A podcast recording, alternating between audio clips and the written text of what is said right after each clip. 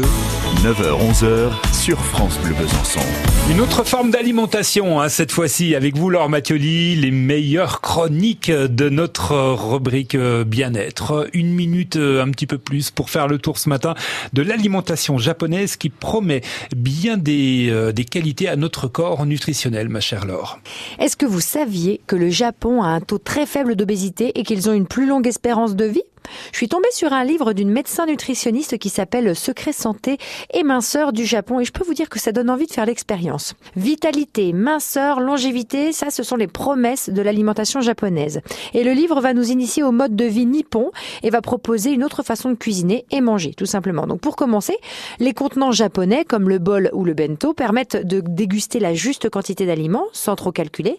Et il y a aussi les baguettes qui ont l'avantage de nous ralentir un peu et de nous permettre de nous concentrer plus sur le repas en permettant à notre corps de ressentir la satiété avant de la dépasser. C'est important. Il n'est pas dans la culture japonaise de compter les calories. En revanche, chacun pratique le hara hashibun, ce qui consiste à ne manger qu'à 80% de sa faim pour veiller à son confort digestif. Pour garder un corps svelte et en bonne santé, les Japonais favorisent une alimentation naturellement hypocalorique, dépourvue de sucre, de fromage, de friture et de confiserie. Bon, oui, je sais, c'est un peu triste dit comme ça, mais vous inquiétez pas, je pense que ça va vous plaire quand même.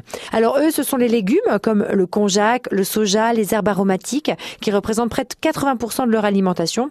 Donc peu connu en Occident, c'est vrai, le konjac c'est un légume racine asiatique, couramment consommé au Japon, et il est surnommé le balai de l'estomac.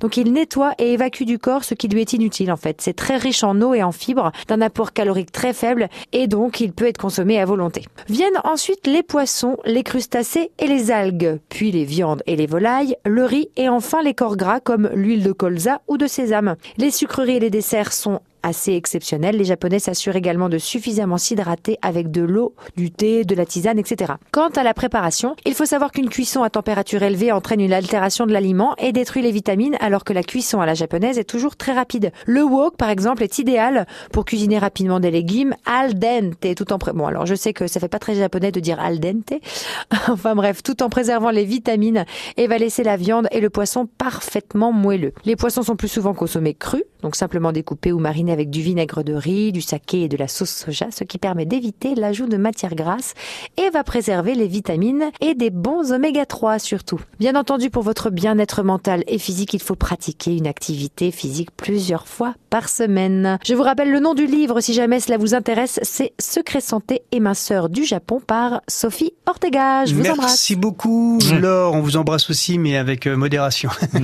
à la japonaise. Allez, on parlera des soins de cheveux demain, 9h40 dans notre rendez-vous bien-être. À retrouver sur FranceBleu.fr.